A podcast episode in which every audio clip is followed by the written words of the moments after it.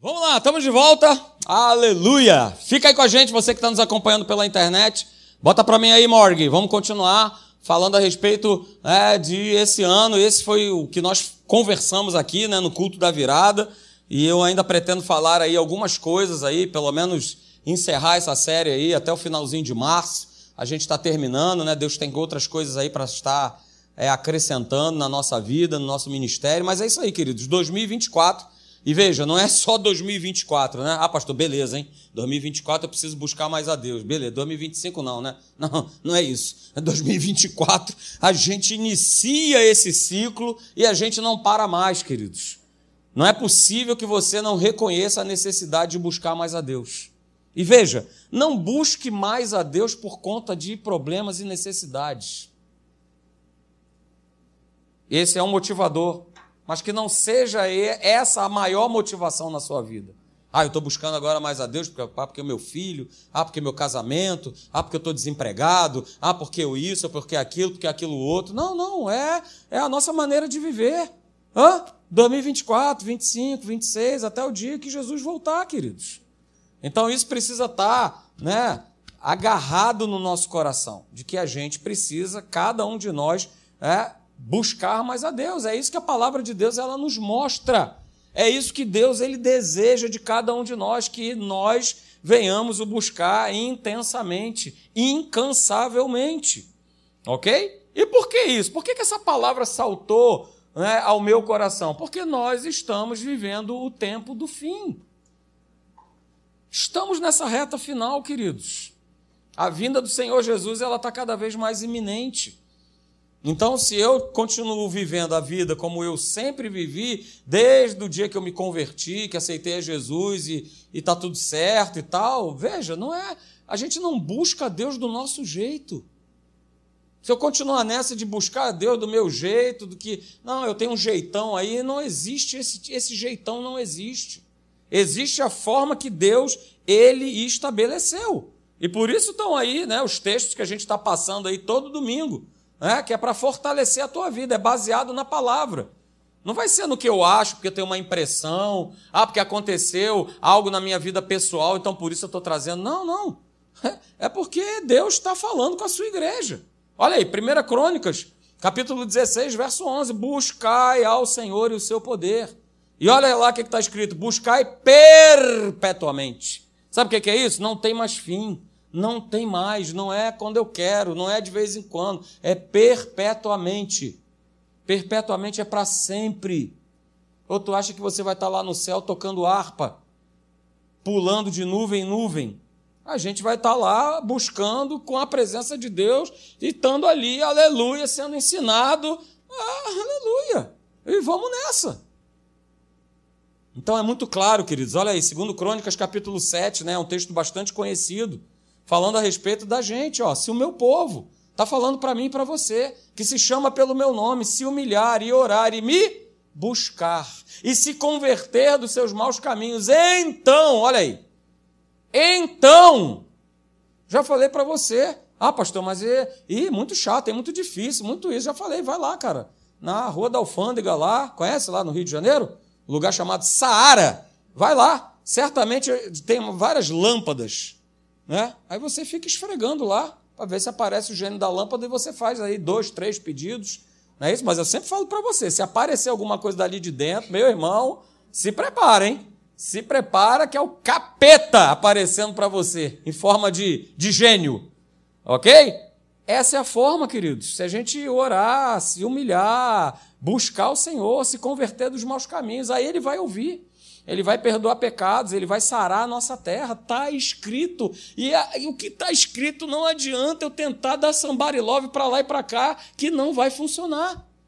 Beleza? Olha aí, Salmo de número 9, verso 10 ou oh, desculpa, 2 Crônicas, capítulo 20, verso 3. Josafá, diante de uma situação é, adver, adversa, inimigo chegando, aquela multidão toda, ele teve medo, ele era humano. Isso acontece comigo e com você. Mas veja, qual foi a postura de Josafá? De Josafá? O que, que ele fez? Ele fez o quê? Ele foi buscar Deus. Ele foi buscar um direcionamento. E não buscou só para ele, não. Falou: alô, galera, atenção, vocês que estão comigo, vamos buscar Deus. Porque quando fala que ele apregoou jejum em toda Judá, ele está convocando a turma para buscar Deus junto com ele. Vamos buscar Deus. É isso? Olha aí, Salmo de número 9, verso 10. Em ti, pois, confiam os que conhecem o teu nome. Porque tu, Senhor, olha aí, não desampara os teus filhos. Diga amém. Olha aí, você não está nem lendo o que eu estou colocando. Não está dizendo que ele não desampara os filhos, porque eu posso ser filho de Deus e não estou dando a mínima para esse Deus. Eu posso ter nascido de novo, eu posso ter aceitado a Deus, mas eu simplesmente não o busco. Eu não busco a Deus. E a palavra aí ela é clara, ele não desampara aqueles que o quê? Que o buscam. Ei, isso é sério demais. Ele não vai desamparar aqueles que o buscam. Veja lá, Mateus capítulo 7, versos 7 e 8. Pedi e dar-se-vos-á. Ah, pastor, agora eu gostei. Aleluia. Uh, que maravilha. Por isso que eu só peço, peço, peço, peço, peço, peço, peço, peço, peço. Mas não é só pedir, pedir, pedir, pedir. Veja, existe uma busca. Buscar e achareis. Bater e abrir-se-vos-á. Pois todo o que pede, recebe. E o que busca, ele vai encontrar. Em Deus, você sempre vai encontrar solução, você sempre vai encontrar resposta. Em Deus você vai. Uh, aleluia. Olha aí, Novo Testamento, ó, Colossenses, capítulo 3, verso 1 e 2. Olha o que, que o apóstolo Paulo falou, ó, vocês foram ressuscitados com Cristo? Ó, aquilo que eu falei, é nova criatura, é filho de Deus, beleza, mas isso só não basta. Olha o que, que ele fala: buscai as coisas lá do alto. Busque as coisas lá do alto, onde Cristo quê? Vive, está sentado à direita de Deus. E aí ele reforça essa ideia da busca, ó. Busca, pensa nas coisas que são lá do alto. Uhul. E não as que são daqui, da terra. Mas a igreja, infelizmente, ela faz exatamente o contrário. Ela só pensa no que é terreno. Ah, é minha conta, ah, é meu boleto, ah, é meu trabalho, ah, minha, meu, ah, meu isso, ah, meu aquilo. A gente só olha para a terra, porque é terreno. É tão bonitão, né? Isaías capítulo 40, ah, como águia, aleluia. Mas a gente se comporta como galinha. Olhando para baixo, está sempre olhando para baixo, está sempre olhando para o próprio umbigo. Por isso Paulo falou, cara, vamos pensar no que é de alto, que é lá do alto, vamos pensar nas coisas lá de cima, vamos buscar as coisas lá de cima.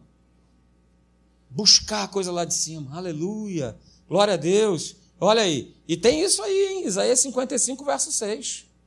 Busca enquanto você pode achar, cara, porque vai haver o tempo que você não vai poder mais achar.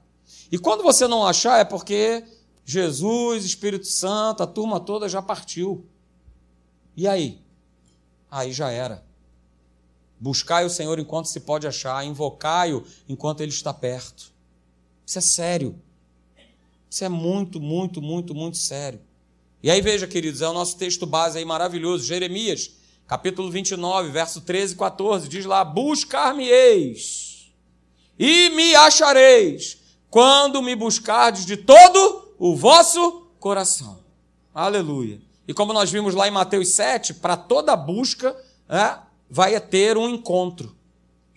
É, Deus não brinca de pique-esconde com você. não. Se você o buscar de todo o teu coração, diz a palavra que você vai ser, ele será achado de nós. E ele não somente se faz manifesto, como ele também muda a nossa a nossa vida. Ele muda a nossa história. Quantos aqui tiveram a sua história transformada por Deus? Levanta aí a sua mão. Porque um dia você o buscou. E é isso que o Espírito Santo está reativando no meu e no teu coração. Precisa buscar mais. É tempo de buscar mais. Porque quando você buscou, o Senhor mudou a tua história. Quando você o buscou, o Senhor veio com a provisão. Quando você o buscou, ele manifestou o milagre. Mas essa busca, queridos, como Jeremias ele está falando aí, né, ela não pode acontecer de qualquer maneira. Ela não acontece de qualquer jeito.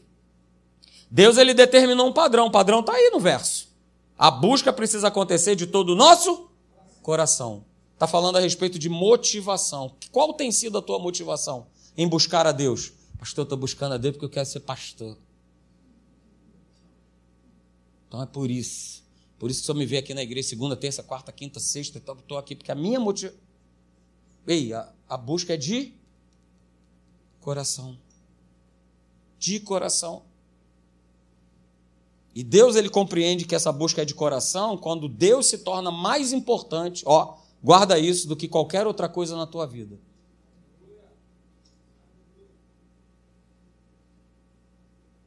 Não me responda o que eu vou te perguntar agora, mas Deus é mais importante que os teus filhos? Não me responda.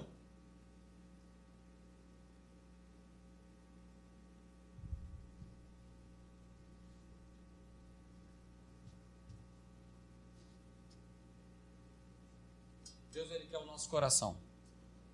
E a gente vai ver mais para frente, né? Porque às vezes dá uma ideia de assim, assim, poxa, Deus é um Deus, Deus é um Deus mesquinho, né? Egoísta. Me quer só para ele, mas eu tenho meus filhos, eu tenho meu marido, eu tenho minha casa, eu tenho meu isso, meu aquilo outro. A gente vai entender muito bem que não se trata de mesquinho, de egoísmo. A gente vai ver isso aí. Vem para cá, cara. O que, que tu tá fazendo em casa, cidadão? Vem para a igreja. Vem ser abençoado pela palavra. Deus quer o nosso coração. Deus ele nos quer de uma tal maneira que as demais coisas ou pessoas é, não sejam o centro da nossa vida. Por isso Paulo, né? Ele já declarava lá, olha aí, Filipenses capítulo 3, verso 7 e 8. Ó, aquilo que para mim era lucro, eu considerei o quê? Perda por conta de Cristo. Sim, deveras considero tudo, ele, ele reforça isso. Não, não, acho que vocês não entenderam. Não, não, eu considero tudo como perda, por conta da sublimidade do conhecimento de Cristo Jesus, meu Senhor, por amor do qual perdi todas as coisas e as considero como refúgio para ganhar a Cristo. Paulo era um cara que tinha grana, Paulo era um cara influente, Paulo era um cara que tinha status, que tinha posição, ele era um dos maiorais dos maiorais. Prende o cara! e tinha que ser preso. Mata o cara! E tinha que ser morto, porque ele dava a ordem e tinha que cumprir. Olha a autoridade que Paulo tinha. Mas ele considerou tudo isso, ó. Isso aí não é nada, cara. Eu quero é Jesus. Eu quero é Cristo governando a minha vida. O próprio Senhor Jesus, queridos, declarou isso lá. A gente tem visto, Lucas capítulo 12, verso 15. Jesus declarou: ó, a vida do homem, de uma mulher, não consiste na abundância de bens que essa pessoa possui. E tem cara medindo, né? Se, ah, se eu tenho vivido bem com Deus, é porque estou medindo aí, né? Ah, porque agora eu tenho isso, agora eu tenho aquilo, eu conquistei aquilo outro e tal. Ué, quem disse que isso é termômetro? Isso é consequência de uma busca, de uma vida de relacionamento com Deus. Deus não vai te deixar faltar nada. Deus quer que você more no melhor lugar, que você tenha o teu melhor carro, mas isso não pode ser o motivo isso não pode ser o motivo de uma busca. Isso é consequência de nós amarmos a Deus de todo o nosso coração. Só que a gente sabe que acontece exatamente o contrário. A maior parte das pessoas que estão na igreja, elas investem o seu tempo né, em buscar a Deus visando o que é material. Elas não estão na igreja buscando a Deus para elas crescerem, serem pessoas maduras, na fé, não é isso? Terem a oportunidade de orar para alguém, alguém ser curado, né? terem a intrepidez de falarem do amor de Deus e pessoas né, aceitarem a Cristo Jesus por conta das nossas vidas. Porque isso que deveria contar. Isso que deveria ser o, o principal. E aí, veja, queridos, nós já falamos sobre isso. O ser humano, eu e você, nós fomos criados sobre a face da terra, né? com um único e significativo propósito: buscar a Deus, ou seja, ter um relacionamento com Ele. Para isso, eu e você, nós fomos criados. Quando se fala de buscar a Deus e buscar a Deus de todo o coração, é ter esse relacionamento próprio, esse relacionamento genuíno com Ele. Só que, né, como nós já, já temos falado aqui, é, vão ter é, distrações para que eu e você, a gente se distraia e a gente não busque a Deus. Da maneira como se precisa buscar. Da maneira como se deve buscar. No padrão que ele estabeleceu. Qual foi o padrão? De todo o nosso coração. Deus não aceita um coração dividido. Deus é o Deus, né, que a honra é para ele, não tem honra dividida. Ah, não, eu fiz a minha parte e tal, não sei o quê. Não, Deus ele quer, cara, você por inteiro. E não pode ter distrações. E aí a gente falou de algumas dessas distrações. Eu quero rapidamente passar aí é, com você quais são essas distrações. A primeira delas que a gente falou são os desejos da carne. E como a carne tem desejo. E como a carne quer coisas. Coisas que lhe agradem. Claro. Não é isso? Quem quer acordar mais cedo para estar aqui na reunião de oração domingo de manhã? Ah, pastor. Ai, Ah, mas se fosse para acordar cedo, uh, aleluia, para estar tá ali, né? Aquele resort maravilhoso. Oh, lá em Cancún, aleluia. Pastor, quatro horas da manhã estava de pé, aleluia. Porque eu tenho que aproveitar cada segundo, cada momento. É, mas orar, a carne não gosta. E não é só a tua carne que não gosta, não, a minha também. Eu sou igual a você. Por isso a gente tem falado domingo pela manhã sobre nós vivermos pela fé, porque a gente tem que ajustar as nossas vontades, os nossos sentimentos, né? E colocar debaixo do nosso pé e falar: opa, quem prevalece é o espírito. Eu preciso alimentar o meu espírito, mas a carne tem o seu desejo. Olha aí, Paulo já declarava, né? Lá em 1 Coríntios 9, 27, ó, estou esmurrando o meu corpo e estou reduzindo a ele escravidão, né? Para que eu não venha ser o quê? Desqualificado. E a gente viu né, o que, que é essa, essa questão de esmurrar o corpo, de reduzi-lo à escravidão, é justamente não ceder ao apetite da carne. Tá lembrado de José do Egito? Tava ele lá, né? Ó, oh, sozinho, que maravilha. Sozinho, rapaz. Cara, 1,80m, né? Sarado, cheio de whey protein, aleluia. Hã? Ali, uau, bat... Hã? Hein, Sejão? Ali só pá, pá, pá, pá. E aí daqui a pouco, ó, tá a mulher lá sem ninguém, não tinha, não tinha marido, não tinha servo, não tinha empregado, estava ali, mas ele esmurrou o corpo dele e reduziu a escravidão quando ele não cedeu a um desejo da carne. Ou você acha que a carne de José não estava lá? Ih, rapaz, é hoje, hein? Uhul! É? O olhinho virando, uhul! É? Mas ele esmurrou o corpo dele e reduziu a escravidão. Jesus fez a mesma coisa no Getsemane. Sabia que ia para a cruz, sabia que ia apanhar para burro. Sabia que ia ser, né? Sofrer as maiores humilhações, ia ser escarnecido. Não é isso? Mas ele esmurrou o próprio corpo e reduziu a ele a escravidão quando ele falou: Não, não, que não seja feita a minha vontade, não, que seja, seja feita a vontade de quem? Do Pai. Isso é, é sair dessa distração chamada aí de apetite da carne, vontades da carne. E aí nós aprendemos, queridos, que o homem, né, a mulher cai quando ele se distrai com os desejos da sua própria carne. E aí vai te distraindo, vai me distraindo. Falamos sobre isso aqui. A segunda distração que nós vimos é essa aqui, é a prosperidade financeira, que muitas vezes a gente busca. Que muitas vezes a gente está ali, né, trabalho, eu faço curso, eu me qualifico e tal. Cheguei. Oh, rapaz, que salário maravilhoso, aleluia. Ah, agora, você quer saber para Deus? Deus para quê? Eu tenho tudo, vou ali, o dinheiro compra, ah, melhores médicos, melhores hospitais, melhores isso, melhores aquilo. A gente já viu, né? Que teve um camarada que caiu, que caiu nessa.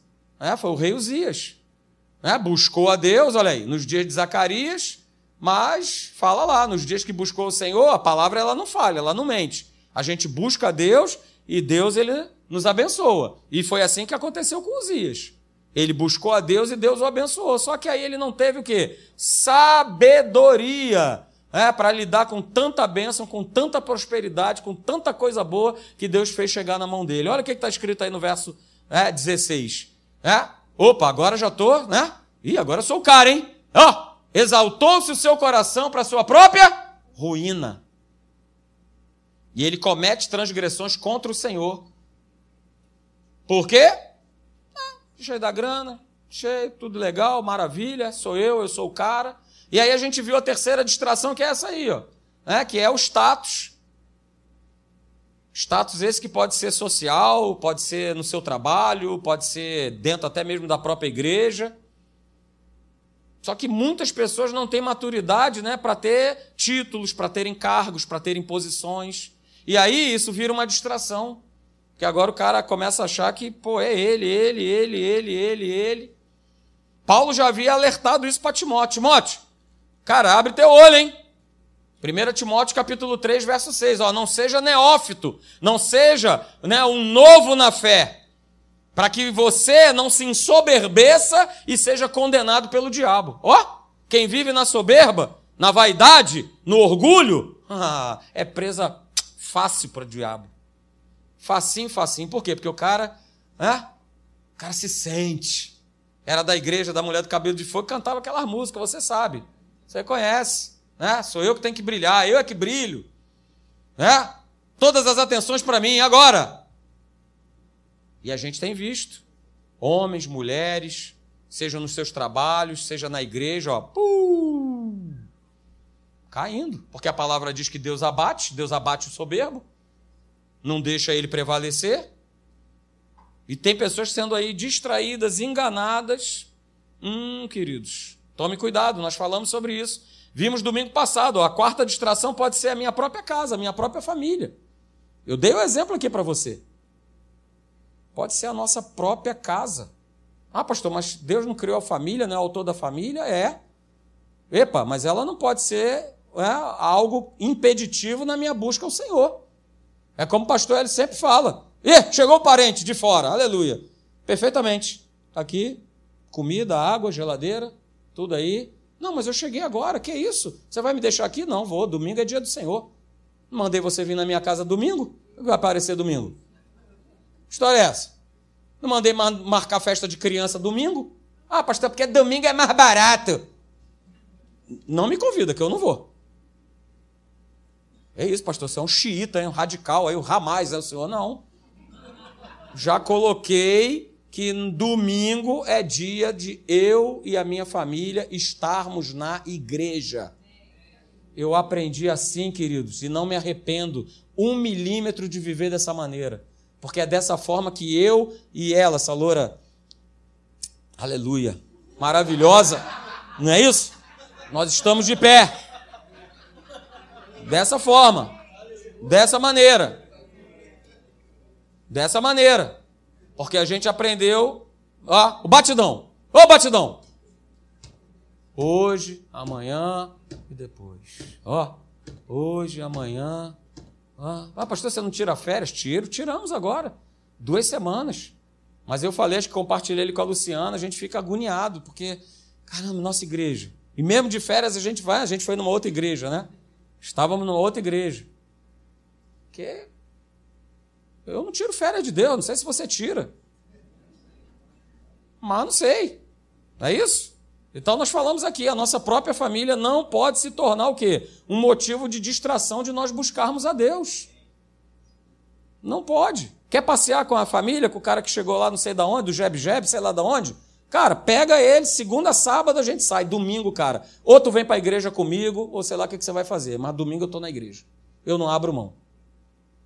É claro, queridos, eu sei né, que existem casos, né, a esposa é convertida, o marido ainda não é, né, ela está ali naquele jogo ali e tal, não é isso? Não, pastor, estou ali e tal, beleza. A própria palavra fala isso, cara, teu comportamento vai salvar o teu marido. A tua sabedoria vai salvar o cabra. E vice-versa.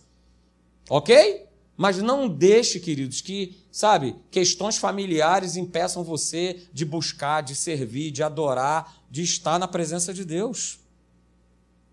Ok? E eu já dei o exemplo aqui, exemplos não, não nos faltam. Aqui tem a última distração que nós vimos semana passada, é essa palavrinha aí que você conhece, é, que chama-se ativismo. E ativismo é, fala muito a respeito de alguém que está vivendo de maneira desequilibrada. Porque ativismo não tem a ver né, com a questão da quantidade, né? Pô, pastor, estou trabalhado muito. Amém, glória a Deus, que bom, né? Você não é um parasita encostado na vida de alguém. Aleluia. Estou dependendo da aposentadoria da minha mãe. Ô, Jesus. Que bom, trabalhe muito mesmo. A questão não é essa. A questão não é a quantidade, queridos.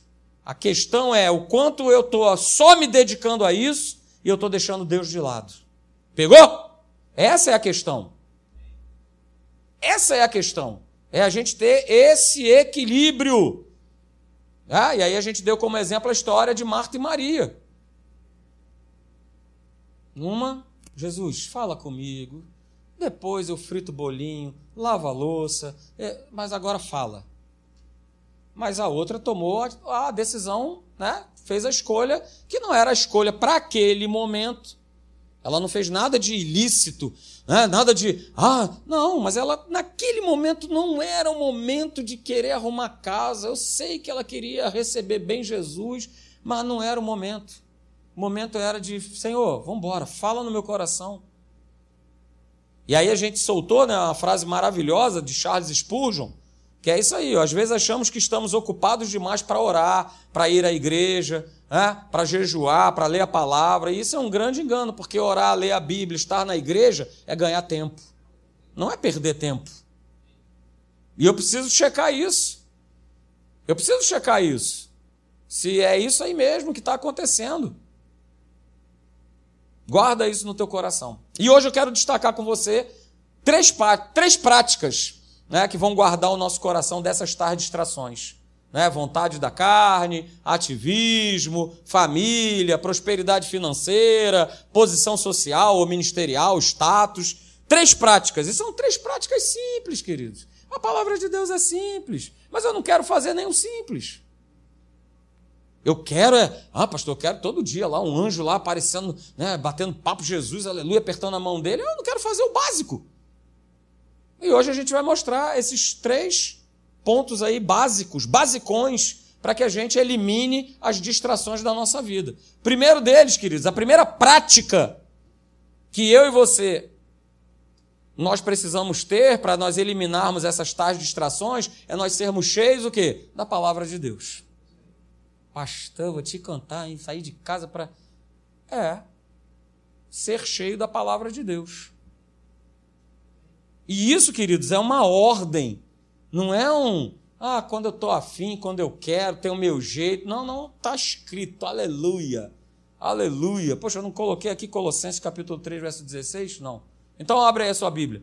Colossenses capítulo 3, verso 16. Abra lá, primeira parte do verso. É uma ordem, queridos. Não é uma sugestão de Deus, não. Colossenses capítulo 3, verso 16, a primeira parte do versículo, diz assim: habite. De repente você tem até uma versão melhor do que essa. Colossenses 3,16. A primeira parte do verso está escrito assim: habite ricamente o quê? A palavra de Cristo. Ó, oh, é uma ordem. Habite, habite, e sempre foi assim. A ordem sempre foi essa a palavra precisa habitar, nós precisamos estar cheios e sermos cheios da palavra de Deus.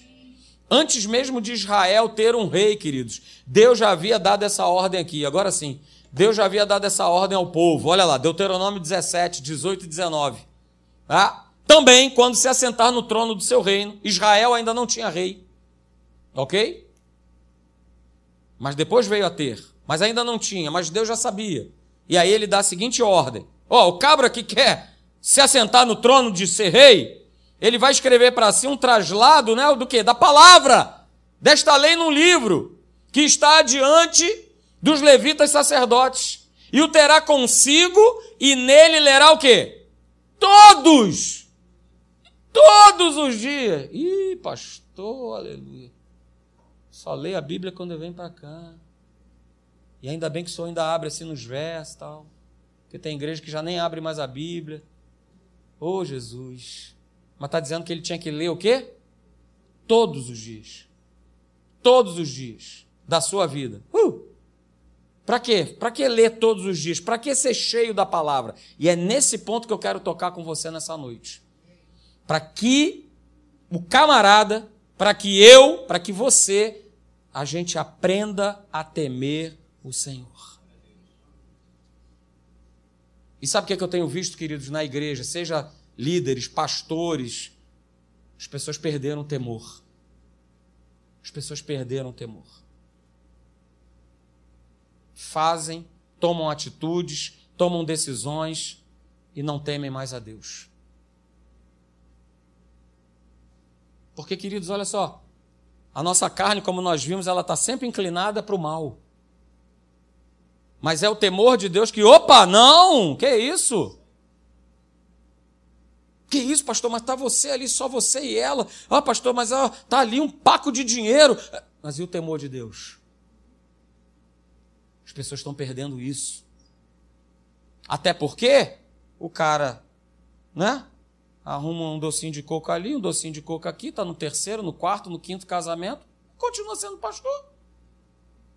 Continua ministrando. E a igreja de um camarada desse, ó, bomba. Sabe por que bomba? Porque o cara que está sentado aí embaixo também está no terceiro e no quarto casamento. Então ele está vendo quem está ali em cima, legitimidade para ele levar a vida do seu jeito. Ah, quando ficar perturbando muito a minha vida, eu dou um bico nela e vou para outra. Ei, esse é o padrão do mundo. Esse não é o padrão da, da igreja, não é o padrão bíblico. Por que, que Deus deu essa ordem para o cara estar tá ali, ó, todo dia, para que ele aprendesse a temer o Senhor, a fim de guardar todas as palavras dessa lei e esses estatutos, para quê? Para cumprir. A gente vem para a igreja aprender da palavra para que a gente possa cumprir, para que a gente possa usar na prática. Eu quero que você guarde isso nessa noite, queridos. Veja, é só dessa maneira. Uma relação intensa e profunda com a palavra de Deus nos guardará da falta de temor a Deus. Mas as pessoas não querem se relacionar. Ah, isso aí é coisa de pastor. Pastor Leandro que estude, que leia, que busque, que ore. E acabou. Ah, é? Aí na hora do vamos ver, na hora da. Ih, rapaz, e agora? Ele está forte, porque está buscando a Deus. Mas eu que não busco? Ah, é, vamos embora, minha filha, é agora. Vamos nessa. Olha o dinheirinho aqui, ó. E é bênção do Senhor. Olha, que maravilha. Que maravilha. Maravilhoso, uma propina aqui, 300 mil reais, eu vou dar 30 mil de dízimo. Que maravilha. Olha, vou abençoar a grana. A lavagem de dinheiro espiritual. Que, que é forte, gostei, é forte. É forte mesmo. As pessoas estão perdendo o temor a Deus. E isso é muito preocupante, queridos.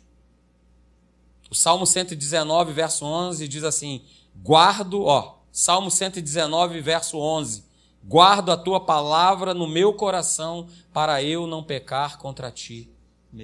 Podemos ir embora, hein? Que palavra é essa? Quem é que guarda? Sou eu que guardo por ideia? Ele não, cara, ele que tem que guardar. Porque se ele não guardar, ele vai pecar contra Deus. Se, o Tarcísio não guardar, ele vai pecar contra Deus. E normalmente pecando contra Deus, ele vai estar pecando no seu casamento, contra a sua família e por aí vai. É uma lambança atrás da outra. Por isso eu preciso estar cheio da palavra de Deus. Está escrito também lá no Salmo 19, verso 7. A lei, a palavra do Senhor, ela é perfeita e restaura a alma. Uh, aleluia, hein? Salmo 19, verso 7. A palavra do Senhor é perfeita. A palavra é perfeita. A palavra é, ela é perfeita. Você pode buscar conselho, pode buscar o que for, mas a palavra é que é perfeita. E é ela que vai restaurar a tua alma.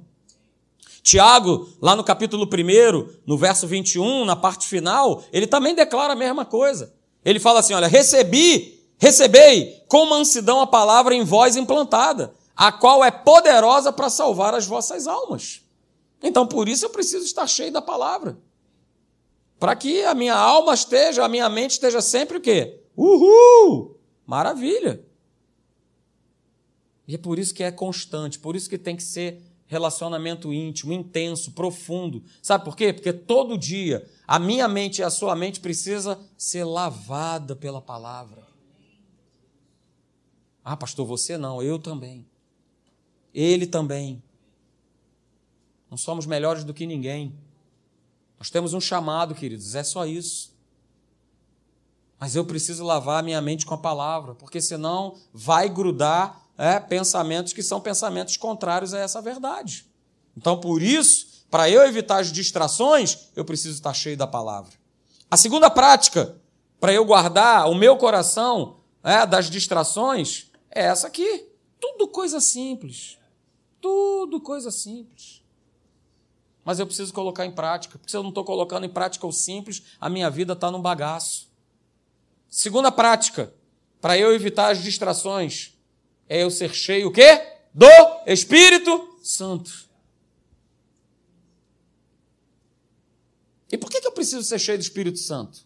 Por que, que eu preciso ser batizado com o Espírito Santo? Hum? Que a gente tenha, queridos, e principalmente a gente viva uma vida é, de plenitude com Deus, uma vida poderosa nele, sabendo que é Ele que está na direção, que é Ele que está no comando. Então, se eu sou cheio do Espírito Santo, cara, não tem mais né, como a gente canta, é, que a gente não tem mais o que temer. A gente não teme, é Ele que nos dirige.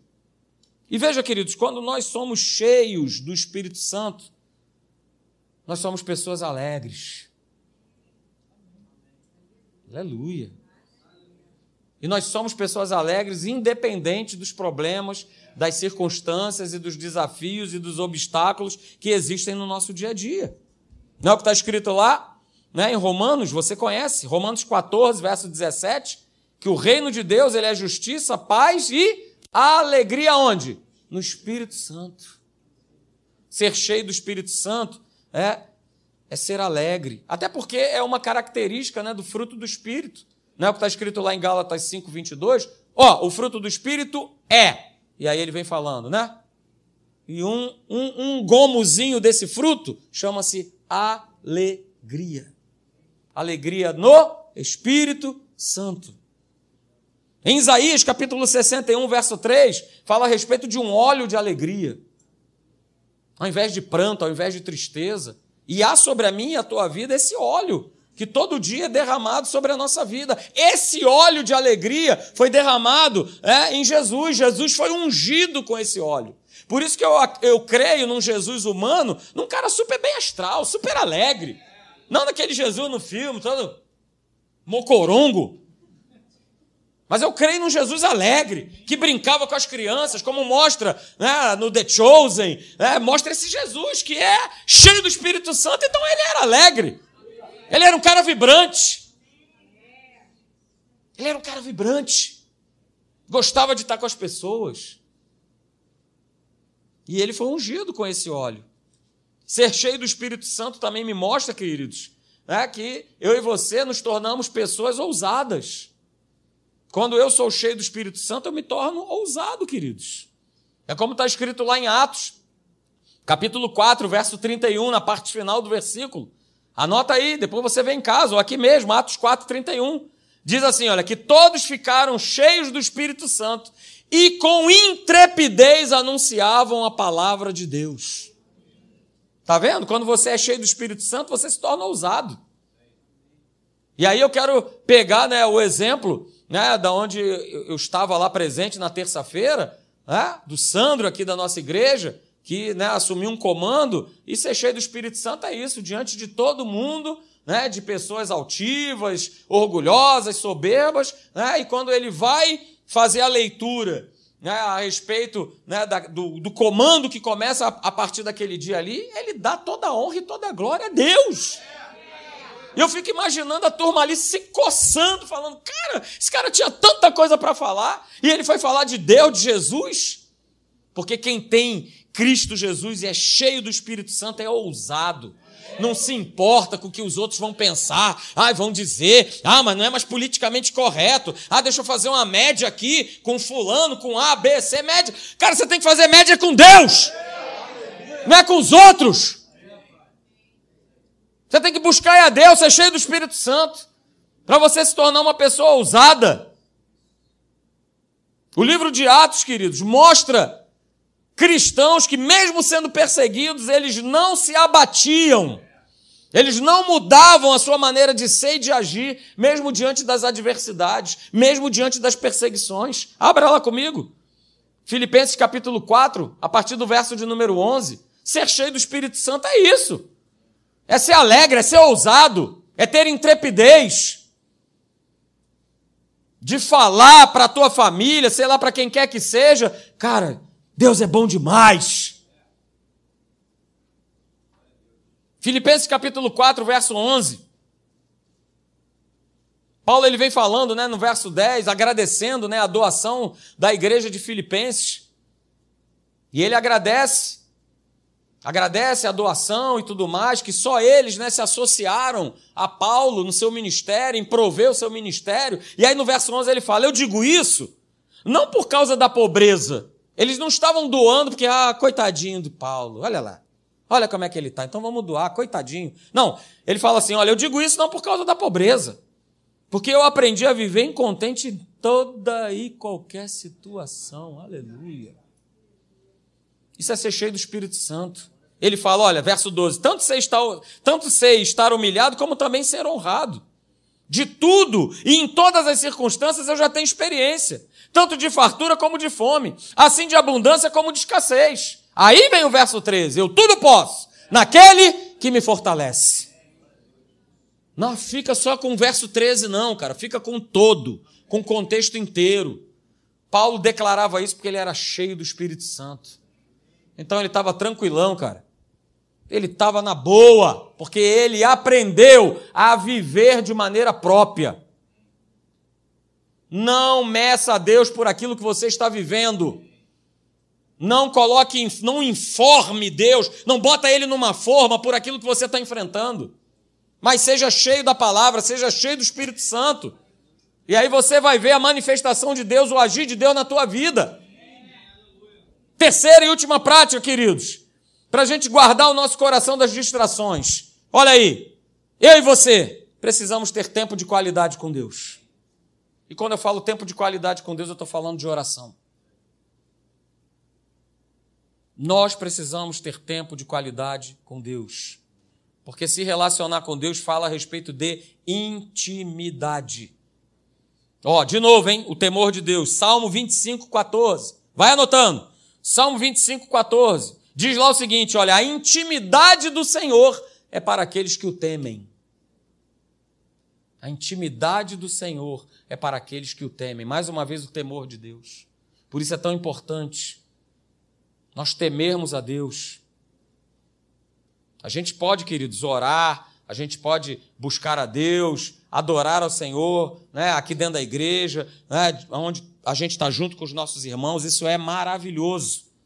Mas eu não posso abrir mão de ter esse tempo de qualidade aí, dessa, dessa relação íntima com Deus, desse, desse a sós com Deus. Olha aí, você que vai no retiro, vai ter ali um momento a sós com Deus. É você e Ele, tendo tempo de qualidade, num lugar maravilhoso, para você sentar, escolher um lugar e ter um tempo de intimidade com Ele ali, ó. Uh, aleluia! E Jesus, ele, ele batizou esse lugar, como chamou esse lugar de lugar secreto. Não é o que está lá em Mateus 6,6? Tu, porém, quando orares, entra no teu quarto e fecha a porta. Orarás a teu pai que está em secreto, e o pai que vê em secreto te recompensará. Tempo de qualidade. Ó, é você e Deus. É só você e Ele. E a força dessa intimidade né, está justamente nesse momento que a gente tem a sós com Ele. Um momento de intimidade, queridos, é algo fundamental e primordial. É maravilhoso. Vocês acabaram de ver aqui, né, uns 10, 20 minutos atrás, né, eu expressar de maneira pública o quanto eu amo essa mulher toda de verde, aleluia. Não é isso? Aleluia, maravilha. Estou fazendo isso publicamente. Mas eu jamais iria expor publicamente a nossa o quê? Intimidade. A nossa intimidade, ela diz respeito a mim, a ela e ela comigo. É só eu e ela.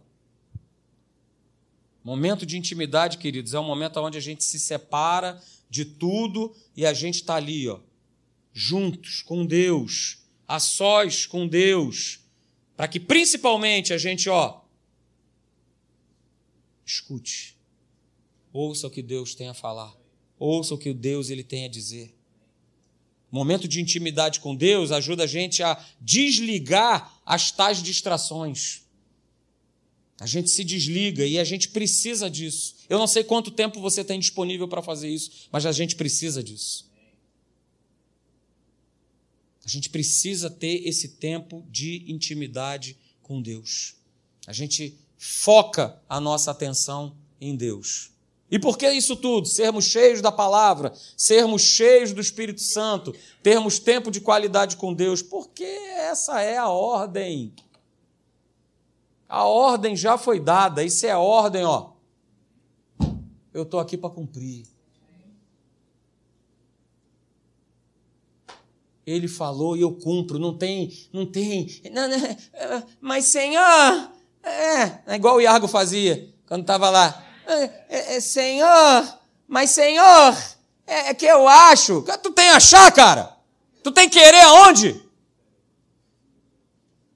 Deus falou, está falado e ponto final. Não tem. Não tem é, é, mas é que é a minha opinião, sabe? É, eu, eles falou: olha só, você tem que me buscar e me colocar em primeiro lugar na tua vida.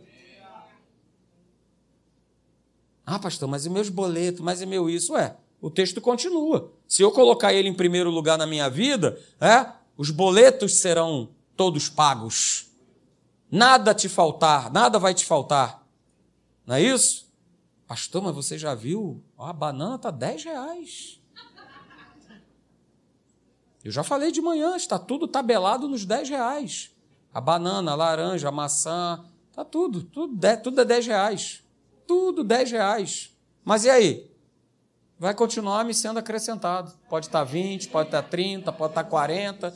Pode... Pastor, que é isso? O quilo da banana, 50 reais, pastor. Aonde isso vai parar? Eu não sei onde é que vai parar, mas eu sei que eu não vou deixar de comer banana. Porque se eu estou buscando a Deus em primeiro lugar na minha vida, olha só, tem uma parte que é dele, não é mais minha. E ele vai acrescentar. Se eu estou colocando Deus em primeiro lugar, existe uma parte né, que é dele, de me curar, de me libertar, de falar comigo. Então é parte dele, vai me ser acrescentado. Eu não vou ficar mais ansioso, preocupado, inquieto. Ah, pastor, mas amanhã já é dia 5 e olha, não chegou nada. E assiste o culto da manhã que você vai ver o testemunho do pastor do frango assado e do macarrão. Aleluia. Vai chegar. Sempre chegou. Ele não chega cedo nem tarde demais. Ele sempre chega na hora.